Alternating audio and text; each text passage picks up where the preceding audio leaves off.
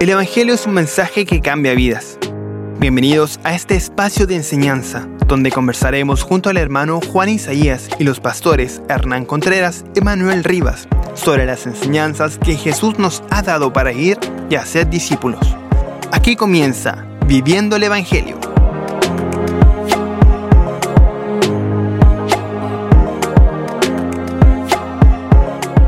Bienvenidos queridos hermanos a este su programa Viviendo el Evangelio.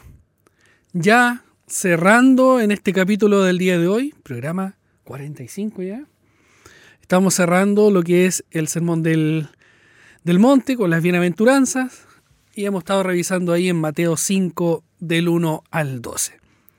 Si usted no ha visto los programas anteriores, puede hacerlo y buscarlo en nuestro canal de Facebook o de YouTube como Ministerio Armonía. Muy bienvenido, Pastor Manuel. ¿Cómo está el día de hoy? Muy bien, muchas gracias, Juan. Eh, contento de estar ya en este programa que termina las bienaventuranzas y para mí ha sido muy agradable, muy también mucho de analizarse el hecho de eh, confrontarse con la palabra de Dios. Así que muy animado. Sí, en el programa anterior nos vimos bien confrontados. Fue, Así es. fue, fue rico ese tiempo. Pastor Hernán, ¿cómo está? Bienvenido. Gracias, hermano Juan. Bueno, también un saludo a nuestros hermanos que nos están siguiendo eh, en estas eh, en esta serie ya como, como bien dijiste 45, programa 45. Yo la verdad no puedo comprender. empezamos? Sí, yo no recuerdo cuándo empezamos. Eh, empezamos tímidamente, pero gracias al Señor ha ido esto cobrando interés, porque es la palabra del Señor la que tiene que hablar a nuestras vidas. Así que gracias a, a- a nuestros queridos hermanos y gracias al Señor también por permitirnos estar eh, eh, detrás de estos micrófonos y enseñar la palabra del Señor a tantas personas. Esto uno no puede calcular hasta los rincones más eh, eh, inimaginables cómo llega la palabra del Señor. Así ¿Cómo que llega a las cárceles? Totalmente, sí, es increíble cómo hay personas ahí que escuchan y son fieles. Y me consta a mí, porque yo estuve trabajando muy fuerte ahí en, en las cárceles y, y lo escuchan. Así que gracias, Señor, por, eh, por esta oportunidad. Y también un saludo para ellos, ¿no? Sí, saludar a todos nuestros hermanos, eh, que son fieles auditores también de radio y también que ya en estos tiempos nos están siguiendo bastante por lo que es redes sociales, Mm. por las plataformas en, en video y en podcast, ¿cierto? Spotify, Apple Podcast y, y, y varios más. Así que damos gracias al Señor porque podemos estar con ustedes y, y esto está a disposición. Eso es lo bueno, que puede ir en cualquier momento y escuchar toda la serie completa de lo que hemos estado tratando. Vimos las obras de la carne, Mm. vimos el fruto del Espíritu, ahora las bienaventuranzas, hemos visto qué es el Evangelio, Mm. hemos visto hartas cosas durante todas estas temporadas. Así que damos gracias al Señor por ello. Pastor Manuel, nos dirige en oración para comenzar ya. Amado Dios, queremos agradecerte por el privilegio de poder abrir la escritura y por poder compartirla, reflexionarla, meditarla entre nosotros, Señor. Queremos pedirte que todos aquellos que estamos, tanto los que estamos presentes en los estudios como aquellos que nos siguen, podamos ser eh, atravesados por tu palabra humillados por ella, pero luego también vivificada por el Espíritu de Dios para poder vivir conforme a tu verdad. Lo pedimos en el nombre de Jesús. Amén. Amén. Los dos últimos entonces de estas bienaventuranzas o, o dichas, Mm, ¿cierto? Porque dichosos, dice la, la otra versión también. mm.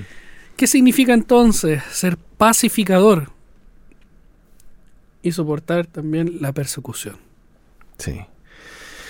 Bueno, lo hemos dicho las veces anteriores y es, importante recordar esto para que no, no perdamos el norte en, en todo esto.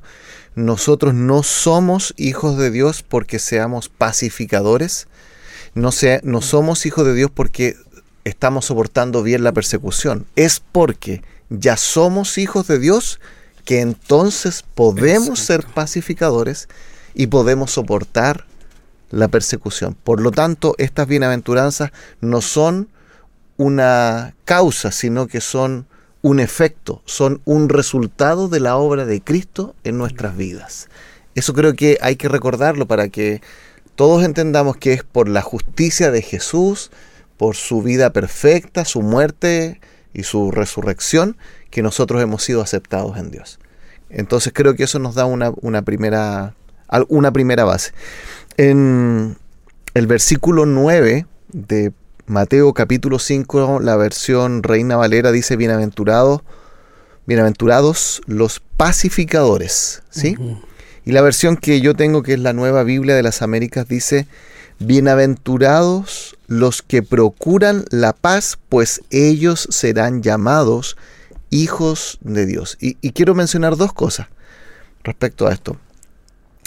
Este adjetivo donde habla acá de pacificadores en la Reina Valera, una traducción eh, podría ser esta, hacedores de paz. Mm. Hacedores de paz. Y es interesante que donde dice también al, al, final del versículo que serán llamados hijos de Dios, la idea es que Dios es el que nos llama, Dios es el que nos dice, tú eres mi hijo. ¿Sí? O nos reconocen en este caso al, al vivir esta bienaventuranza. ¿Por qué creo que esta bienaventuranza, esta séptima bienaventuranza es importante? Porque no se trata de una persona, como lo mencionamos anteriormente cuando hablamos de la mansedumbre, de una persona que es un poco pasiva, ¿no es cierto? Que es retirado, eh, quitado de bulla, como a veces se, menciona. No se refiere a eso, no es una actitud pasiva. Tampoco e, es alguien, ¿no es cierto?, que, no busca conflicto, que cuando hay problemas esa persona dice, no, yo no quiero problemas y se aleja, ¿no es cierto? No, en realidad lo que aquí está hablando es alguien que busca hacer la paz cuando ve un conflicto. A lo mejor él no está involucrado necesariamente en el conflicto, pero ve un conflicto y él dice, ¿de qué manera yo puedo ayudar para que aquí reine la paz? Yo recuerdo que hace unos años atrás estuve leyendo un libro de un pastor norteamericano llamado Alfred Poirier que se llama El Pastor Pacificador. Y en el primer capítulo él dice lo siguiente, y es interesante, escúchelo, no tuve la intención de ser un hereje. Solo sucedió, un día me desperté para descubrir en el espejo a un pastor de rostro cansado y alma extenuada. Había ingresado ansioso por seguir los pasos del pastorado y de la práctica que la iglesia antigua llamaba el cuidado de las almas pero ese día me desperté asustado de descubrir que ya no me importaba nada. Estaba cansado de los conflictos, del pecado, de las murmuraciones, de las amenazas, de las divisiones y de las disensiones.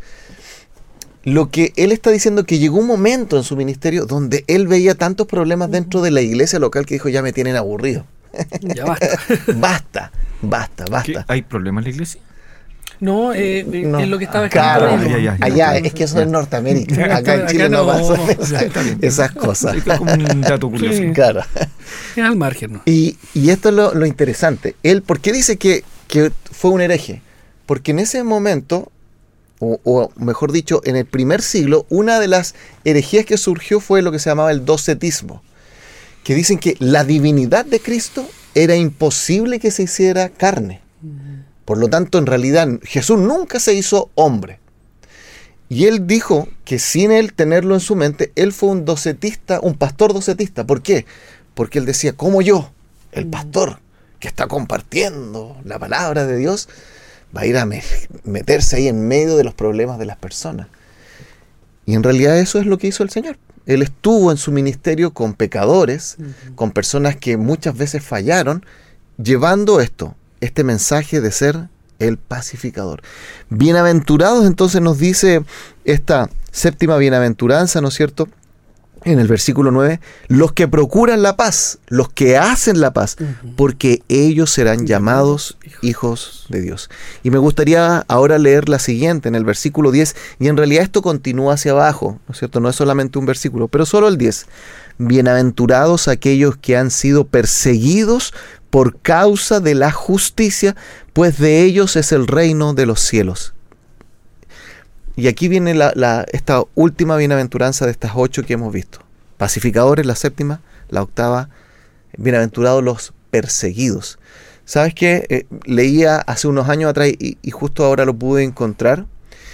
Eh, un artículo que salió en una revista y dice así, la prueba de que el privilegio político es dañino para el cristianismo. Lo que trata de hacer este artículo es hablar de la verdad o, digamos el evangelio y cómo está creciendo en todo el mundo. Ustedes saben que hay iglesias, sobre todo en Europa, que son iglesias estatales, reciben fondos del Estado, eh, podríamos decir que los ministros, pastores o, o, como sea que se les llame, son sustentados incluso económicamente por el Estado. Y la pregunta que, ahí trataron de hacer, ¿cómo es la vida cristiana en esos países en comparación en otros donde hay dificultades, donde ser cristiano no es fácil para el ministro y para el cristiano común? Y se dieron cuenta que el cristianismo donde menos crece es donde menos, o sea, donde más ayuda estatal tiene. Es decir, donde el cristianismo tiene menos oposición, menos oposición, menos crece. Donde hay más dificultades, donde hay, digámoslo así, más confrontación a veces con la verdad del Evangelio, donde a veces hay más conflicto, o como dice acá la palabra de Dios, donde hay más persecución, el Evangelio tiende paradójicamente a crecer. De tal manera que este plan de Dios que a veces uno puede pensar y decir, no entiendo cómo, cómo el Señor está haciendo esto, en realidad nos muestra cuál es su plan para nosotros. Y en, en, en este artículo se mencionan las 10 poblaciones con mayor crecimiento del cristianismo. Miren, Tanzania, Malawi, Zambia, Uganda, Ruanda, Madagascar, Liberia, Kenia, República Democrática del Congo, Angola. ¿Qué características tienen? Que no tienen apoyo del Estado, que a veces se hace difícil ser cristiano en esos lugares. Pero acá está, versículo ¿no es cierto?, que acabamos de leer, versículo 10, bienaventurados aquellos que han sido perseguidos por causa de la justicia, pues de ellos es el reino de los cielos. Entonces, el Evangelio no es un plan gubernamental. El Evangelio no es un plan de la sociedad para tratar de mejorar a la sociedad. Incluyamos a los cristianos para que seamos mejor sociedad. No, el Evangelio es el plan de Dios para cambiar el corazón de los hombres y las mujeres. Y muchas veces eso se va a dar en medio de la oposición y la dificultad. ¿Cómo, cómo ha sido entonces? Podríamos ver el trabajo misionero mm. en esos lugares.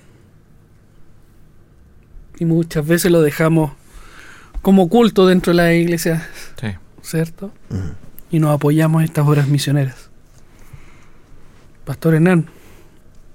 Quiero comentar una, una experiencia que me cautivó mientras visitaba una de las cárceles en Chile, si esto se pudiera ramificar o, imitar lo que se hizo en aquel entonces, que fue una ordenanza que se dio que en algunas cárceles se pudiera enseñar la palabra del Señor intencionalmente. Y para ello se crearon eh, ciertos experimentos en algunas cárceles que se llamaban APAC, que eran lugares donde eh, las personas estaban en, unas celdas especiales donde solamente entraban ciertas personas con ciertas características y que eh, leían la Biblia y que les llegaba el Evangelio, etcétera, etcétera. Pero una de las cosas, hablando de la paz, que me llamó mucho la atención mientras yo les visitaba a estas personas ahí, era que vi entrar a una de esas celdas a gendarmes y que compartían con estos hermanos en la mm. celda y los hermanos tenían cuchillos en las manos mientras estaban comiendo y el gendarme al lado. Y eso me llamó mucho la atención, porque en la, celda, en la celda del frente no ocurría así. No ocurría. Y había que entrar con tal vez con otra preparación. Pero en esta celda, que eran donde estaban los hermanos, se mm. podía respirar y oler aire de paz. Y si habían conflictos, me imagino que iban a la escritura y lo resolvían al respecto. Me llamó mucho la atención en, este aspecto. Eh, eh, esta palabra pacificador o paz no tiene que interpretarse como alguien que no desea disputar con nadie, que no busca conflicto, como lo, hizo, como lo dijo Pastor Manuel. y que también es, eh, uno tiene que, bueno, es el Señor quien, quien no apunta a esta interpretación de los pacificadores. Él apunta a hombres y mujeres que, que primero, en, tres aspectos. La paz busca tres cosas en la vida de los creyentes. Primero, que los creyentes la busquen con vehemencia, que la vivan con, con vehemencia y que la promuevan con vehemencia. Tres aspectos que tiene la paz. Ahora, la paz tiene su origen en una obra divina. Porque para que haya paz, tiene que haber un elemento esencial en la vida de las personas. Y este elemento esencial es la reconciliación. ¿Se entiende, no? Es decir, si yo tengo algo con el pastor Manuel, se rompió la paz. Porque vamos a discutir. Exacto. ¿Cómo recobramos esa paz? Reconciliándonos. Romanos 5 habla de eso, de la reconciliación. Que hoy día tenemos, somos reconciliados con Dios por medio, por la fe, por medio de Jesucristo. Ahora increíble como esta obra de la paz comienza con la reconciliación. El hombre, eh, Manuel, tú, yo y todos los que hemos creído en Cristo Jesús, estábamos enemestados con Dios. Éramos sus enemigos. Dios no nos quería, éramos sus enemigos. Y cuando hicimos paz con Dios, vino la reconciliación. Ahora estamos a cuenta. Qué increíble pensar que en algunos de estos de estas bienaventuranzas vemos el corazón de Dios. Lo vemos. la misericordia. Lo vemos. Dios es misericordioso. Es el Padre de misericordia. La, la paz es una obra divina. Porque la mm. paz se logró por medio de Jesucristo de unir a hombres que estaban enemestados y que eran enemigos de Dios y ahora somos sus amigos. Dios es paz. Entonces el resultado de los pacificadores, como dijo Manuel, serán llamados hijos de Dios, dando a entender que estos hijos imitan, imitan a un padre. Así lo dijo Pablo, sed imitadores de Dios. Entonces, por eso que el mundo entonces nos tiene que conocer porque somos pacificadores, porque tememos a Dios y tantas otras cosas más. Ahora, me llama la atención de esto, y quiero darle el paso después a, a, Manuel. Mientras hablaban, me llevaba al tema de la persecución, que es la última bienaventuranza. ¿Por qué la última? Me llama mucho la atención. Y en mi, en mi imaginación eh, eh, llegó a mi mente un paquete de resortes, que todos lo hemos tenido, de estos grandes camiones que hay.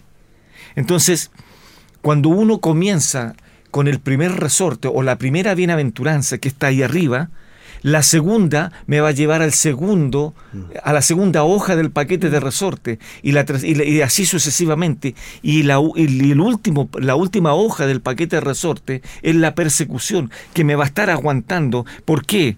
porque un autor dijo lo siguiente, que las bienaventuranzas se llaman, es la autopista de los ocho carriles a la felicidad.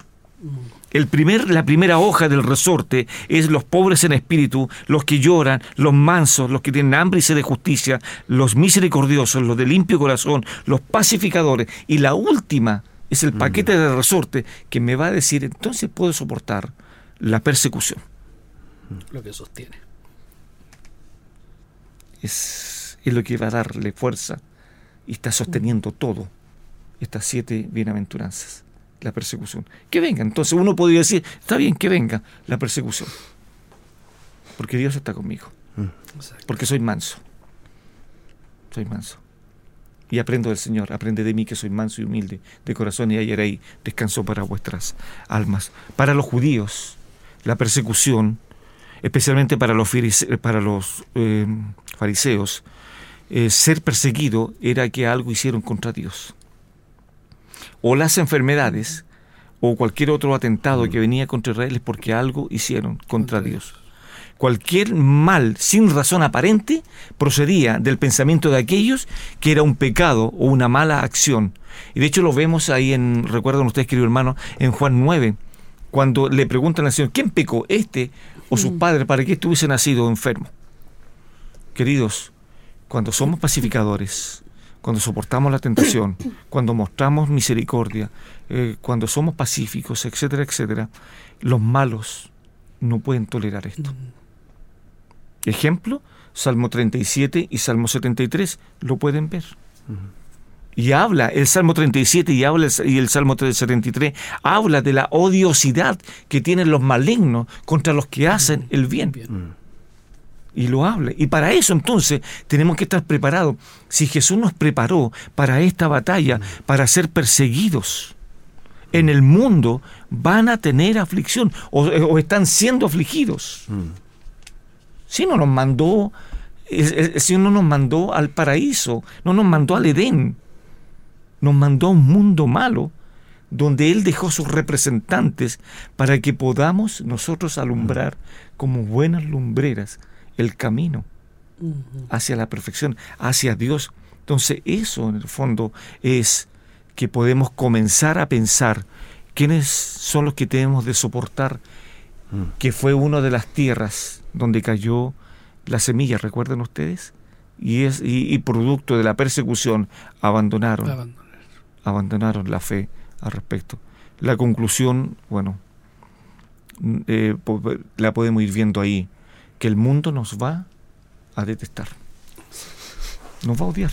Mm nos va a odiar. ¿Cómo nos va a odiar cuando vuelvo a insistir que somos pobres en espíritu, estamos llorando y somos consolados, somos mansos, eh, los que tienen hambre y sed de justicia los vamos a buscar a Él, los misericordiosos, los de limpio corazón, los pacificadores, y, cuando viene la persecución, ¿cómo entonces no nos va a odiar el mundo? Evidentemente estamos provocando eso.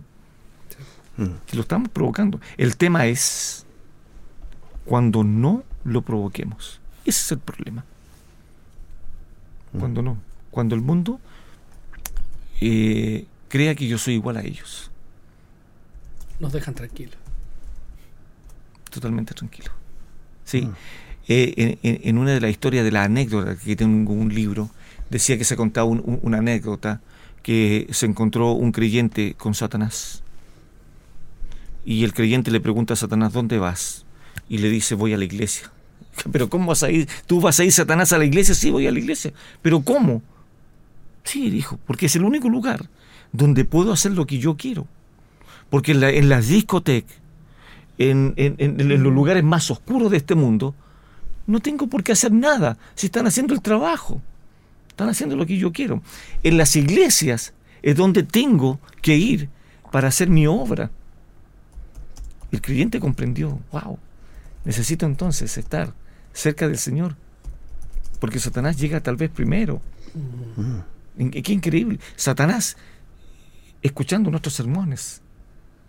Satanás sentado en nuestras sillas. Qué increíble. Entonces ahí es donde tenemos que estar ahí apercibidos de esto. Pastor Manuel, ¿cómo lo, cómo lo vamos aterrizando aún más dentro de la vida del creyente? Sí, Juan, bueno, yo quisiera agradecer eh, a, la radio eh, y a todos aquellos que están trabajando también acá, que nos han permitido llevar este programa al aire, em, de viviendo el Evangelio, porque ese es nuestro objetivo, de que esto sea algo que nosotros podamos vivir. Y pensaba, eh, respecto a este tema de la persecución, tengamos también cuidado con esta visión. ¿Por qué? porque podemos caer en una victimización que la Biblia no autoriza. Dicho de otra manera, si hay alguien que tiene algo contra mí, no significa que porque yo sea cristiano pueda decir, no, me están persiguiendo porque yo sea cristiano. Porque puede ser que la persona esté realmente, incluso siendo un incrédulo, viendo algo malo en mí. Si yo a lo mejor soy eh, como un mal vecino, si soy alguien, digámoslo así, que trato mal a mi esposa y, o hay gritos en mi casa cuando tenemos problemas y el, y el vecino me coloca una denuncia, yo podría decir, no, es que yo soy cristiano y él no lo es, y aquí veo cómo se cumple esta palabra, que me van a perseguir. O tengo un conflicto con otro cristiano y yo utilizo y tuerzo las escrituras para verme yo como la víctima perseguida. Ahí hay algo que tenemos que tener cuidado. Eh, revisemos realmente nuestras motivaciones. Y si al analizarnos no descubrimos nada, ningún pecado en nuestra vida que nos lleve, digámoslo así, a esa oposición, entonces estemos tranquilos. porque también puede sucedernos eso.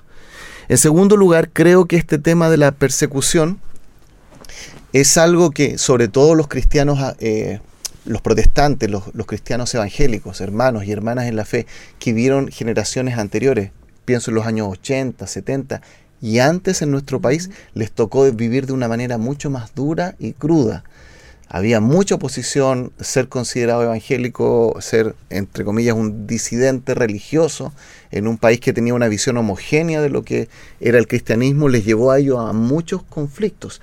De tal manera que tenemos que también aprender mucho de nuestros hermanos que vinieron tiempo atrás. Yo recuerdo que en el caso de la iglesia donde conocí por primera vez el Evangelio fue fundada por una mujer.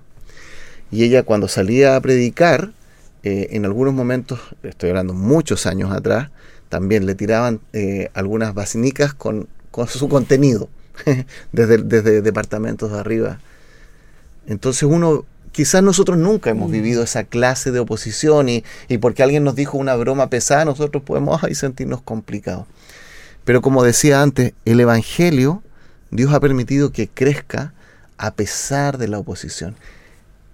Y este es el punto. Cuando yo siento en lo que los demás dicen de mí, entonces su opinión me va a afectar. Mm. Pero cuando yo me vuelvo al Señor y digo, Señor, a mí lo que me importa es lo que tú dices de mí, entonces yo voy a poder sobrellevar lo que otros están hablando acerca de mí. Eso creo yo que respecto a la, a la persecución. Y respecto a pacificadores, este versículo que estábamos leyendo, el 9, dice que debemos ser hacedores de paz o procurar la paz. Nos llama a algo activo. Entonces, podemos, podemos hacer un paralelo con estos mediadores familiares que quizás muchos han escuchado.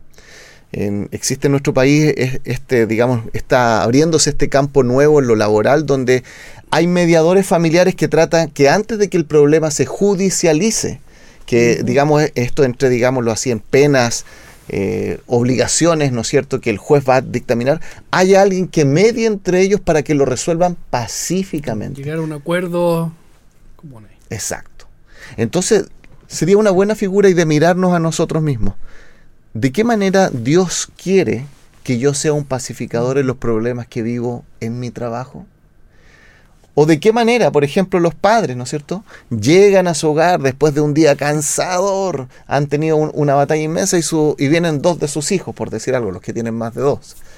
¿Sí? Los que tienen uno solo, por si a alguien le cae, dos, cuatro o cinco, no sé. Ah, sí. y vienen dos hijos, papá me dijo esto, y el otro, no, es que me dijo esto.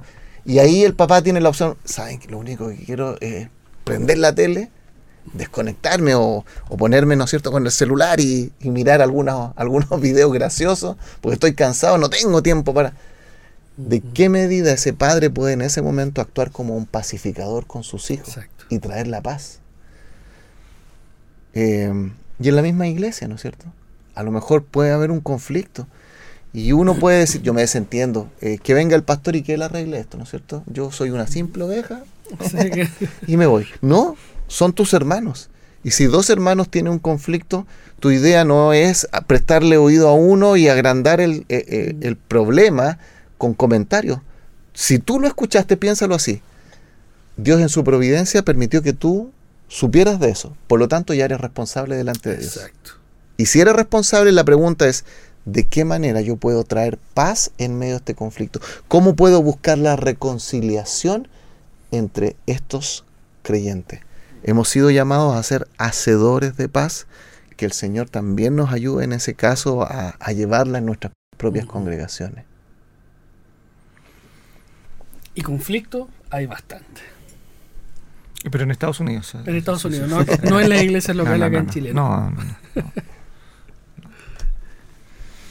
Es notable, como dije anteriormente, este ejemplo de, de, esta, de este paquete de resortes que hay. Y es interesante que estas dos últimas bienaventuranzas está la, el ser pacificador y va de la mano con la persecución. Mm. Qué increíble. Me llama mucho la atención eso. Bueno, el Espíritu Santo es Dios y él inspiró este texto. Y es interesante que esta, bien, que esta bienaventuranza no representen el camino hacia la salvación. Mm. Por favor, que quede claro, la bienaventuranza no representa el camino hacia la salvación, sino el camino de una vida justa, de una vida agradable, de, una de, de hombres y mujeres que eh, han sido puestos en la familia de Dios, que ya han sido salvados. Por eso entonces, que debemos de practicar estas ocho bienaventuranzas. El, creyente pacífico estará bien dotado para soportar las aflicciones de lo que venga mañana. Estará. ¿Por qué? Porque tenemos arriba, como ya dije, todas las bienaventuranzas y estas dos últimas ahí están soportando. Y la otra soporta la otra, y la otra soporta la otra, y la otra soporta la otra. Es como el fruto del Espíritu. El primero es el amor. Ahí ya nace todo. Y es de ahí para abajo comienza a, a poder producir ¿cierto? La imagen de Cristo en la vida de los creyentes. Por lo tanto, bueno, como lo dije antes, eh, Jesús ahí en Mateo 16, versículo 33, estas cosas os he hablado para que en mí tengáis paz. En mí tengáis paz. Y después de esa palabra paz, dice, en el mundo tendréis aflicción. Lo lanza en forma inmediata. Lo lanza en forma inmediata. Entonces Jesús, qué que, que increíble, porque él dijo, claro, si nosotros cortamos el texto, viviríamos una vida happy, mm. una vida feliz. En el mundo, eh, dice, eh, estas cosas os he hablado para que en mí tengáis paz. Listo, gracias Señor. Vivimos en paz. Ni un problema. Entonces eso es perfecto. Mm. Por eso que en algunas de mis predicaciones yo dije que es tremendamente peligroso cuando un creyente nunca ha estado sujeto a una prueba por Dios. Es lo más peligroso que hay. Entonces si cortamos el texto y decimos, eh, confiad, yo soy la paz, perfecto.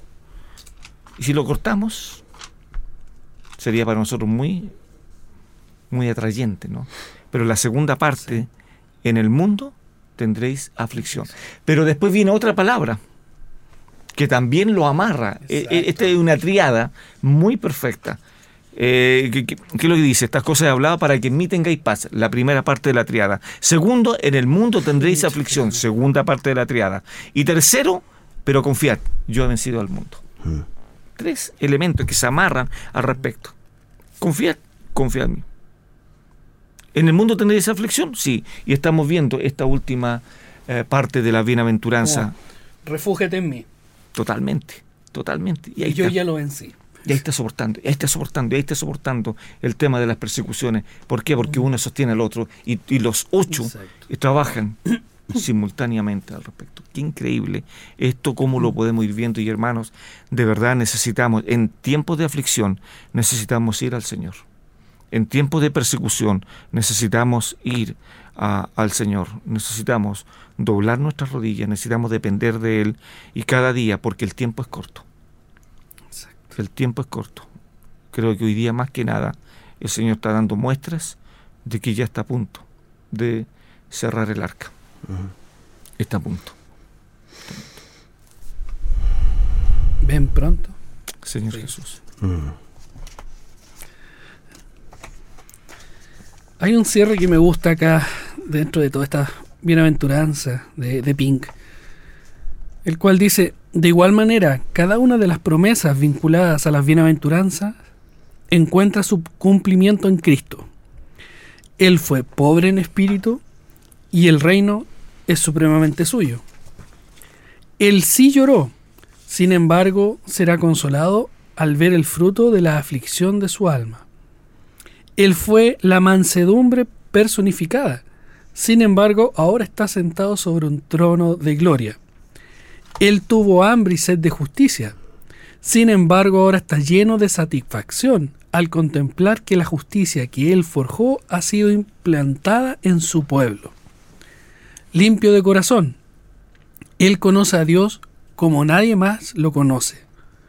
Como el pacificador, es reconocido como el único Hijo de Dios, por todos los hijos comprados con sangre, como aquel que fue perseguido. Grande su recompensa, ya que se le ha dado un nombre que es sobre todo nombre. Que el Espíritu de Dios nos llene con más y más de Él ¿quién es más hermoso de los hijos de los hombres? Increíble. Queda un cierre. Sí. pero- Y, y sabes, Juan, respecto a eso, creo que eh, es, es interesante cuando hablamos del fruto del Espíritu, cuando hablamos de las bienaventuranzas, nos damos cuenta que esto nos- no nos va a traer reconocimiento social, Exacto. pero sí nos va a traer la aprobación divina. Entonces, la pregunta que cada uno de nosotros como creyentes y también la vida de la iglesia, cómo lo llevamos a cabo, debemos preguntarnos, ¿cuál es la opinión que para mí más pesa? ¿Cuál es, digámoslo así, la audiencia a la cual yo quiero agradar? Si es Dios o el mundo se va a notar. Se va a notar inmediatamente por qué es lo que priorizamos. Quiera el Señor que estas bienaventuranzas, que este carácter de Cristo, como tú lo veías, porque ¿quién era lleno del fruto del Espíritu? El Señor Jesús. ¿Quién Sí. cumplió todas las bienaventuranzas? El El Señor. Jesús. Quien cumplió la ley, el Señor El Jesús. Señor Jesús. Y al verlo eso decimos, mi objetivo en la vida es imitar a Cristo. Ese es el llamado que nosotros estamos haciendo y, y gracias a Dios por eso. ¿En quién fuimos justificados? En el En Señor. él.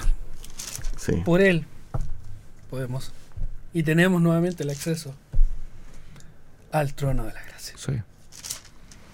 Pastor Hernán. Quiero a- a- a- aclararle algo a nuestros oyentes que el sermón de la montaña no son las bienaventuranzas, por si acaso. Ujú. Es extenso al respecto y por eso invitamos a nuestros oyentes a que sigan estudiando la escritura porque Mm. más aún le quiero dar ahí ahora un, perdóname la palabra, un canapé para que sigan estudiando, estudiando, estudiando.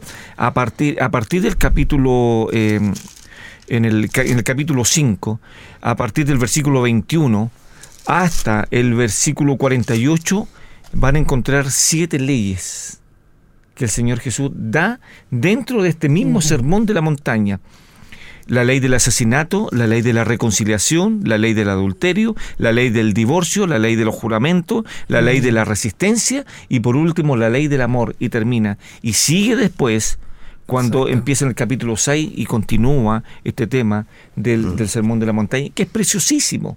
Enseñanza práctica para la iglesia práctica. Y de hecho, habla ahí en, el capítulo 6, cuando no debemos de imitar eh, a, a los fariseos.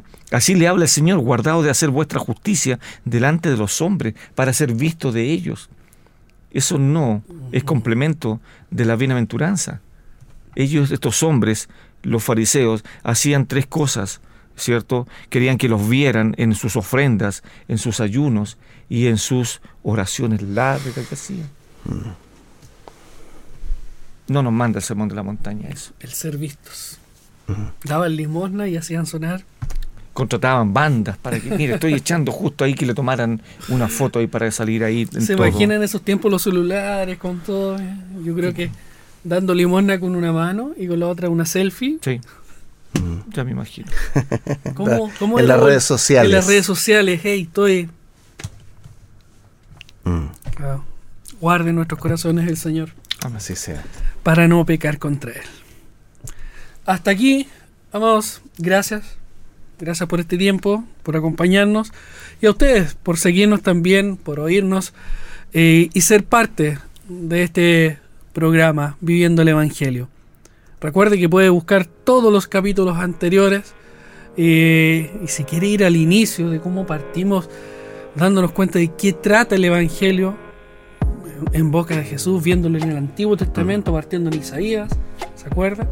Después en el Nuevo Testamento, viendo el, el Evangelio y revisar cada uno de los capítulos. Así que recuerden nuestras redes sociales, ahí como Ministerio Armonía. Señor les guarde, les fortalezca y nos vemos en una próxima opor- oportunidad. ¿Quieres volverlo a escuchar? Encuentra Viviendo el Evangelio en Spotify, Apple Podcast y armonía.cl. Cada semana un nuevo episodio.